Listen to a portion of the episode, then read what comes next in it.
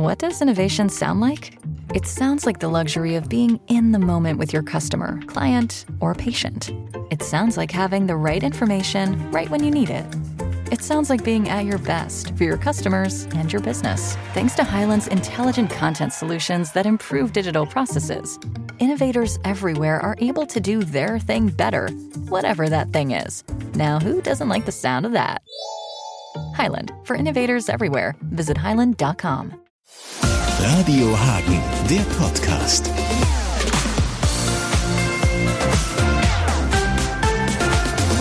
Ich will herausfinden, wer eigentlich Willy Lehmacher ist. Der Mann, der ganz Hagen, ich würde fast sagen, das ganze Internet erfreut, wenn vom Stadtarchiv aus bei Facebook und Co.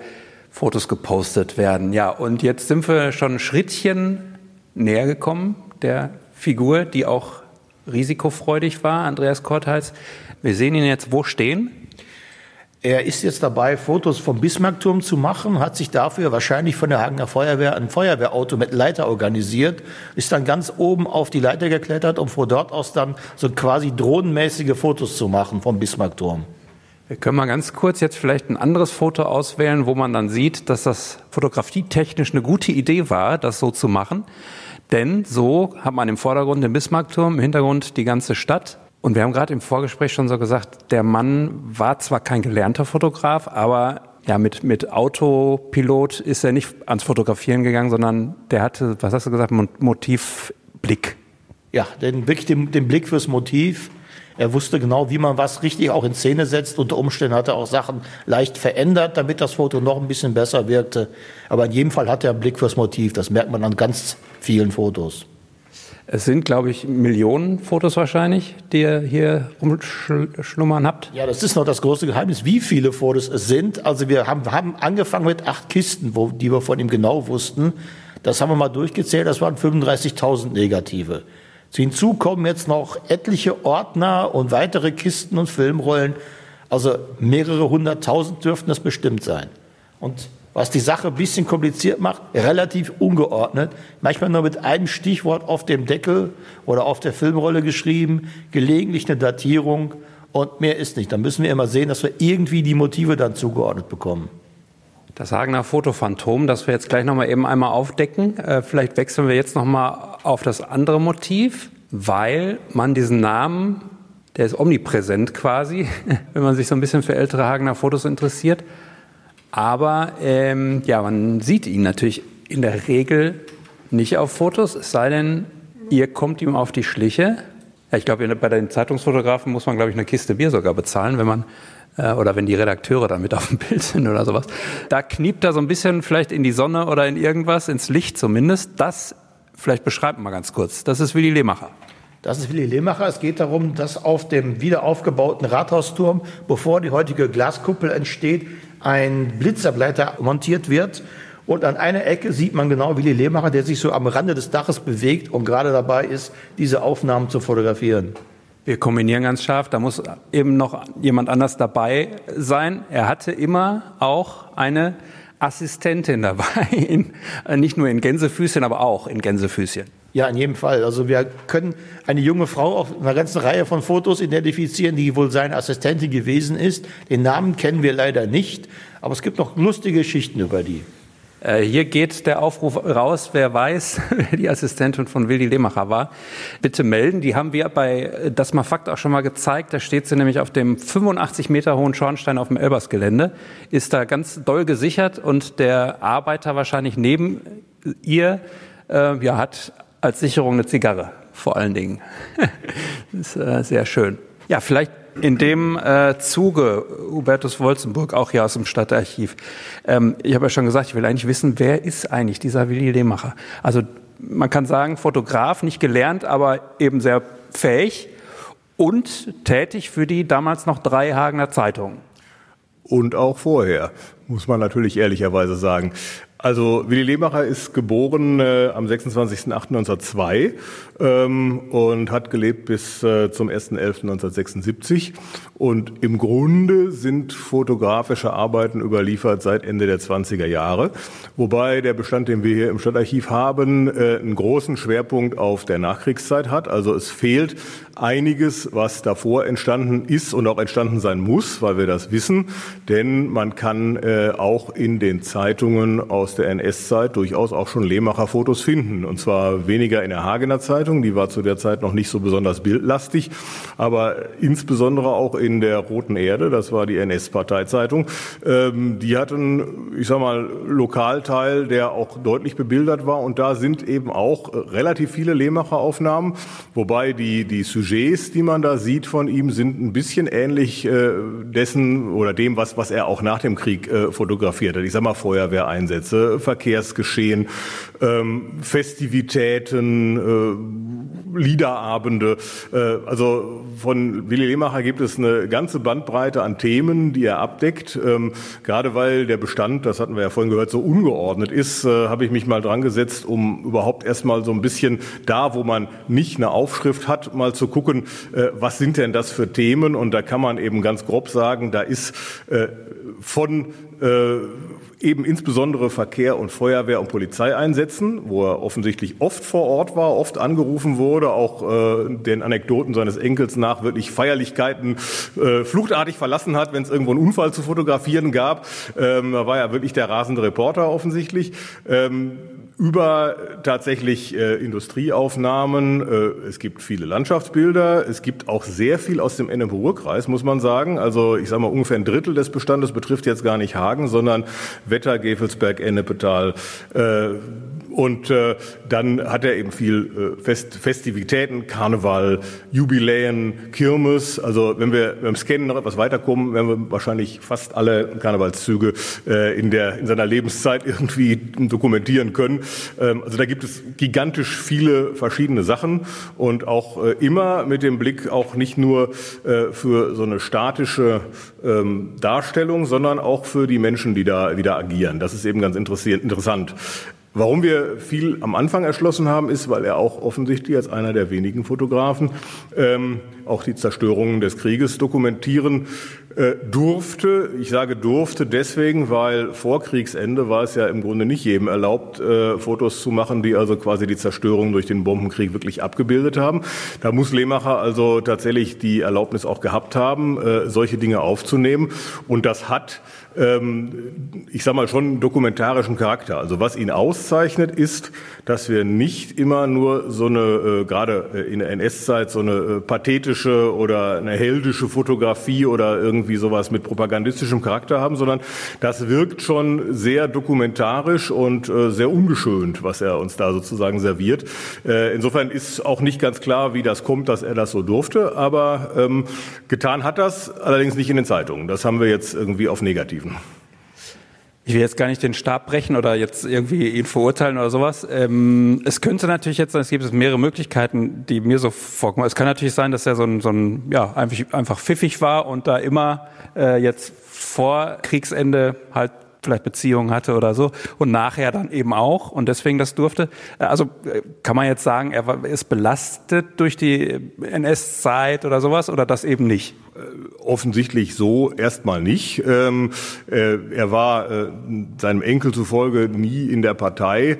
Ähm, er hat es tatsächlich wohl mal versucht, nämlich äh, nach 1937, als irgendwie durch das Schriftleitergesetz das offensichtlich ähm, äh, Repressionen gab bei der Frage oder Restriktionen gab bei der Frage, äh, was darf man wie fotografieren, um überhaupt fotografieren zu können. Äh, da war aber nun gerade dieser bekannte Aufnahmestopp und danach hat er es dann eben nicht mehr versucht, war aber nun ganz offensichtlich schon so gut vernetzt, dass er eben in den entsprechenden Medien äh, durchaus fotografisch vorkam mit anderen, also ich sag mal jetzt nicht mit der, mit der Dominanz, die quasi Lehmacher Präsenz nach dem Krieg auszeichnete. Denn da gibt es eine ganz interessante Anekdote. Ähm, nach dem Krieg äh, äh, hieß es, äh, es seien äh, von den Alliierten eben im Grunde äh, neben verschiedenen technischen Geräten äh, auch Kameras beschlagnahmt worden. Und da habe dann Lehmachers Frau oder Mutter, das müsste ich nochmal nachlesen, äh, tatsächlich äh, die drei besten Kameras, die er hatte, irgendwo so tief in Kissen eingenäht, dass man die nicht mehr gefunden hatte und die drei etwas schlechteren Kameras irgendwie so platziert oder so versteckt, dass man sie finden musste. Das heißt, es wurde äh, das äh, weniger wertvolle konfisziert und er hatte dann aber noch diese drei sehr hochwertigen Kameras, was ihm einen unschlagbaren Vorteil gegenüber den anderen Fotojournalisten gab, die es noch in Hagen gab und deswegen ist er quasi nach dem Krieg mit einem Schlag irgendwie derjenige gewesen, der praktisch überall plötzlich äh, in der Lokalpresse äh, vorkam und das sicherlich nochmal mit einem deutlich größeren Aufkommen als äh, bei seiner Vorkriegsaktivität. Könnte ein Schlitzohr gewesen sein. Das war die Frau. War die Frau, okay, alles klar, dann haben wir das. Wobei die Geschichte mit den Fotoapparaten, es gab meines Wissens nach sogar ein Plakat, das haben wir irgendwo im Bestand, dass äh, die deutschen Fotoapparate abgeben mussten nach Kriegsende. Okay. Also als äh, Alliierten äh, Was auch immer, ob das dann Beute war oder Souvenirs, wie das ja gerne dann genannt wird von, der, von alliierter Seite. Also Schlitzohr können wir ziemlich sicher davon ausgehen, dass er zumindest da ja, in irgendeiner Form geschäftstüchtig war oder wusste, wie man eben in die Position kommt, knipsen zu dür dürfen vor dem Krieg und auch nach dem Krieg. Was das Thema Geschäftstüchtigkeit angeht, macht sein äh, Enkel da durchaus Abstriche, weil er sagt, äh, Lehmacher habe sich schon dadurch ausgezeichnet, dass er zwar sehr viel fotografiert hätte, aber vergleichsweise wenig Rechnungen geschrieben hätte, so dass er irgendwie da äh, finanziell nicht so richtig auf den grünen Zweig gekommen sei mit dem Ganzen, aber es war offenbar seine Leidenschaft. Ja, okay, dann äh, gut. Ein leidenschaftlicher Kerl, der, das wahrscheinlich noch hätte mehr vergolden können.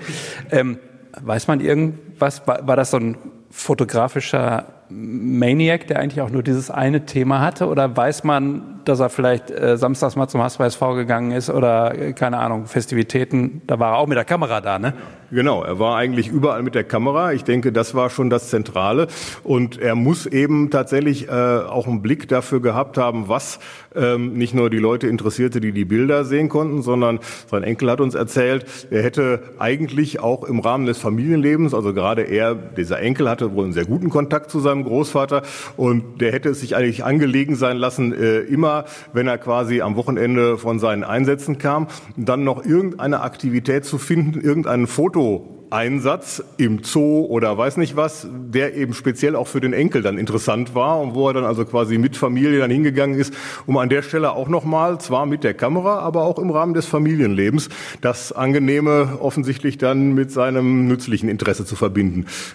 Fotografien waren sein Leben, kann man sagen. Gott sei Dank. Kisten habt ihr jetzt gesagt und, und Filme und so weiter. Wie muss man sich denn vorstellen? Ich meine, die, die, die standen jetzt nicht auf einmal vor der Tür des Stadtarchivs, die kommen irgendwo her, die lagerten irgendwo. Äh, was wisst ihr darüber? Also was, äh, wo, wo waren diese Kisten, bevor sie hier waren? Die waren natürlich in der, vorher in der Familie, sind dann, soweit wir wissen, das war auch vor meiner Dienstzeit noch, müssen dann irgendwann von dem einen der Söhne ans Stadtarchiv abgegeben worden sein, bis verkauft worden sein. Wir sind jetzt hier in einem Ordner gelandet, 75 Jahre Kaufhof-Jubiläum. Äh, hat offenbar eine Party gegeben, eine Vorführung etc., viele Gäste im Saal. Und ja, Kaufhof ist großes Thema heute natürlich auch.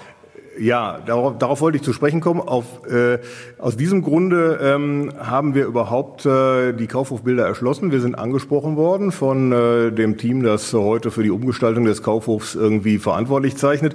Und die haben uns gefragt, gibt es eigentlich Aufnahmen aus der Bauphase tatsächlich? Und ähm, wir hatten die natürlich noch nicht gescannt, weil die Bestände so gigantisch sind. Aber durch so eine gewisse Vorsortierung konnten wir sehen, es gibt Filme. Und dann haben wir drei, vier Rollen gefunden und auf einer waren tatsächlich auch die Bilder drauf, äh, die das Team dann sehen wollte und die dann ganz hilfreich waren. Und das äh, ist, steht so ein bisschen dafür, wie wir in Zukunft mit diesem ganzen Bestand wie überhaupt mit vielen Bildbeständen, die wir haben, wenn wir noch mehrere, die ungefähr genauso groß sind, äh, umgehen werden. Es kann eigentlich nur so on demand erfolgen. Also wir müssen im Grunde ein bisschen vorstrukturiert wissen, was ist da zu erwarten, welche Themen sehen wir da und wenn dann die Anfrage kommt, habt ihr da und dazu was, dann würden wir gezielt schauen. Es macht, glaube ich, im Moment keinen Sinn, aufgrund der Personallage, da jetzt von vorne nach hinten erstmal alles zu scannen, das kriegen wir nicht hin. Und wir sehen jetzt hier auf dieser Party möglicherweise, wir mutmaßen zu vorgerückter Stunde, so ein schönes Bild hat vielleicht der ein oder andere gemacht. Einfach mal den Kopf hin und her schütteln und fotografieren. Ja, genau. Das ist hier der Geschäftsführer des Kaufhofs, der dann wild mit jungen Damen tanzt. Wo es für mich fast so aussieht, als würde sein Gebiss gerade flöten gehen, aber und das Tanzorchester äh, W. Quitter oder so ähnlich. Und die Dame in einem wahrscheinlich Poly irgendwas Ethylen Kleidchen tanzt auch.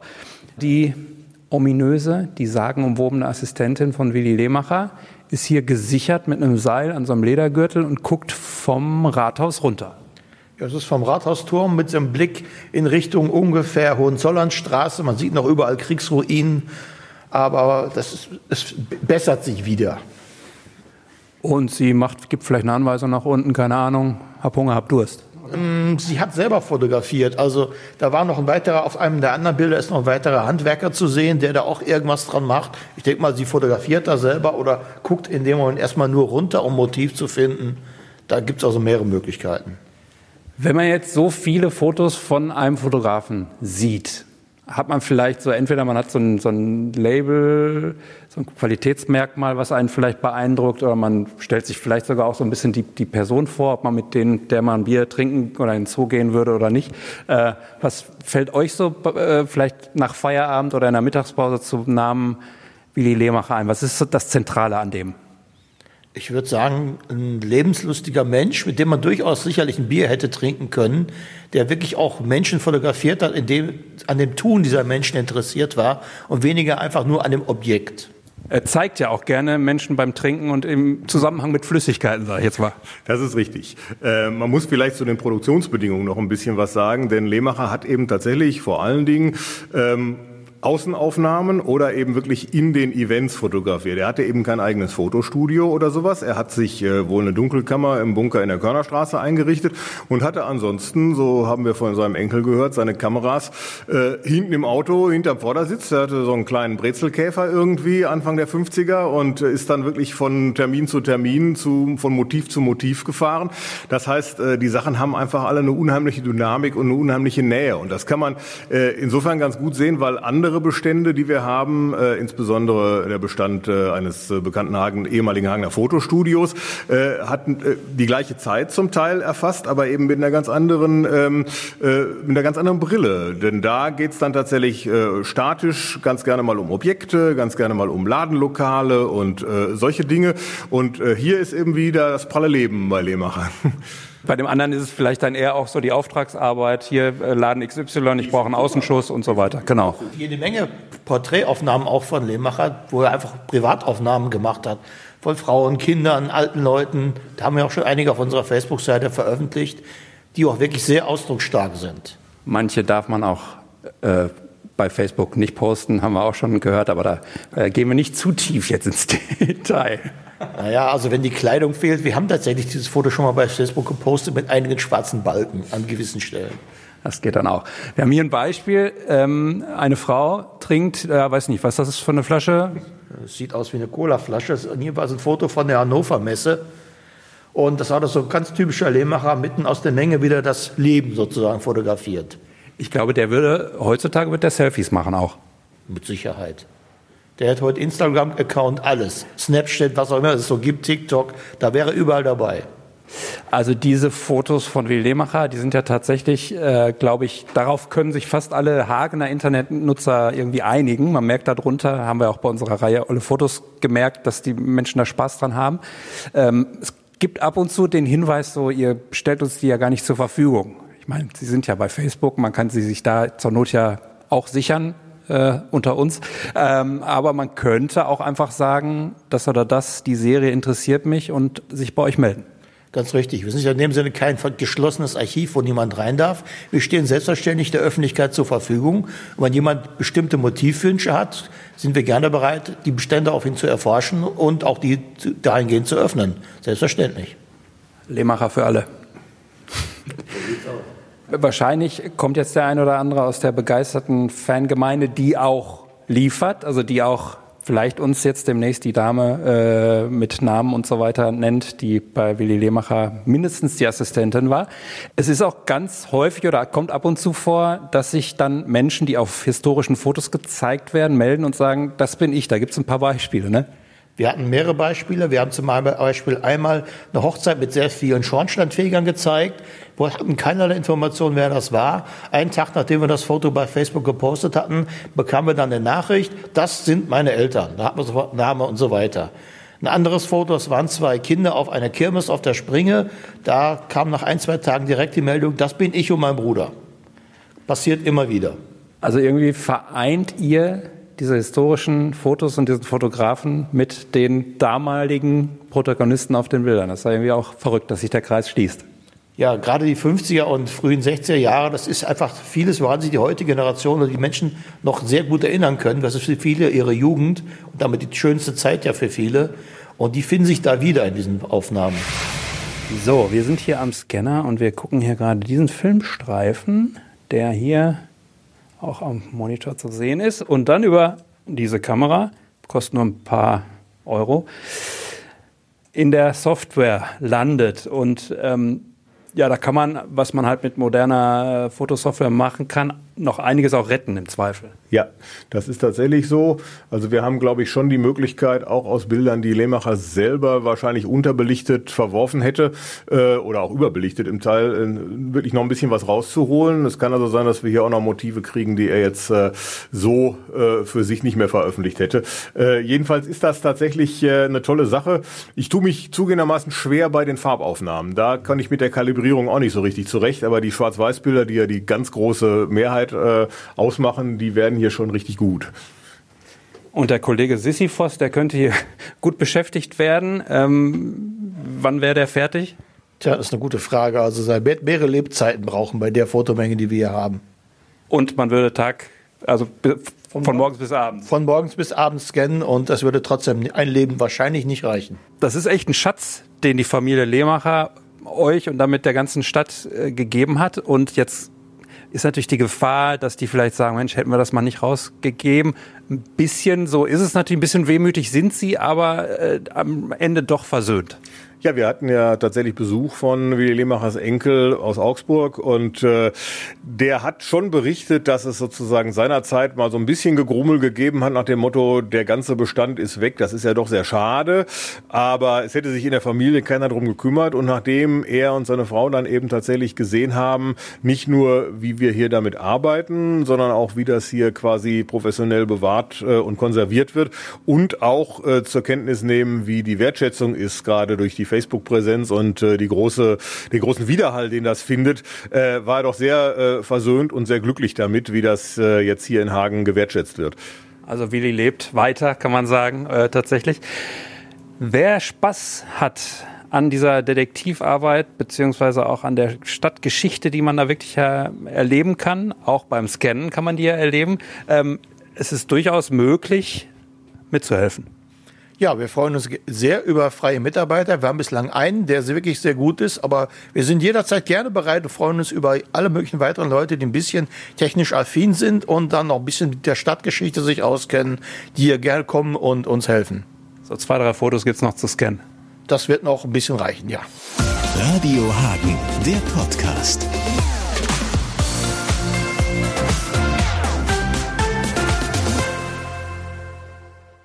What does innovation sound like? It sounds like the luxury of being in the moment with your customer, client, or patient. It sounds like having the right information right when you need it. It sounds like being at your best for your customers and your business. Thanks to Highland's intelligent content solutions that improve digital processes, innovators everywhere are able to do their thing better, whatever that thing is. Now, who doesn't like the sound of that? Highland, for innovators everywhere, visit highland.com.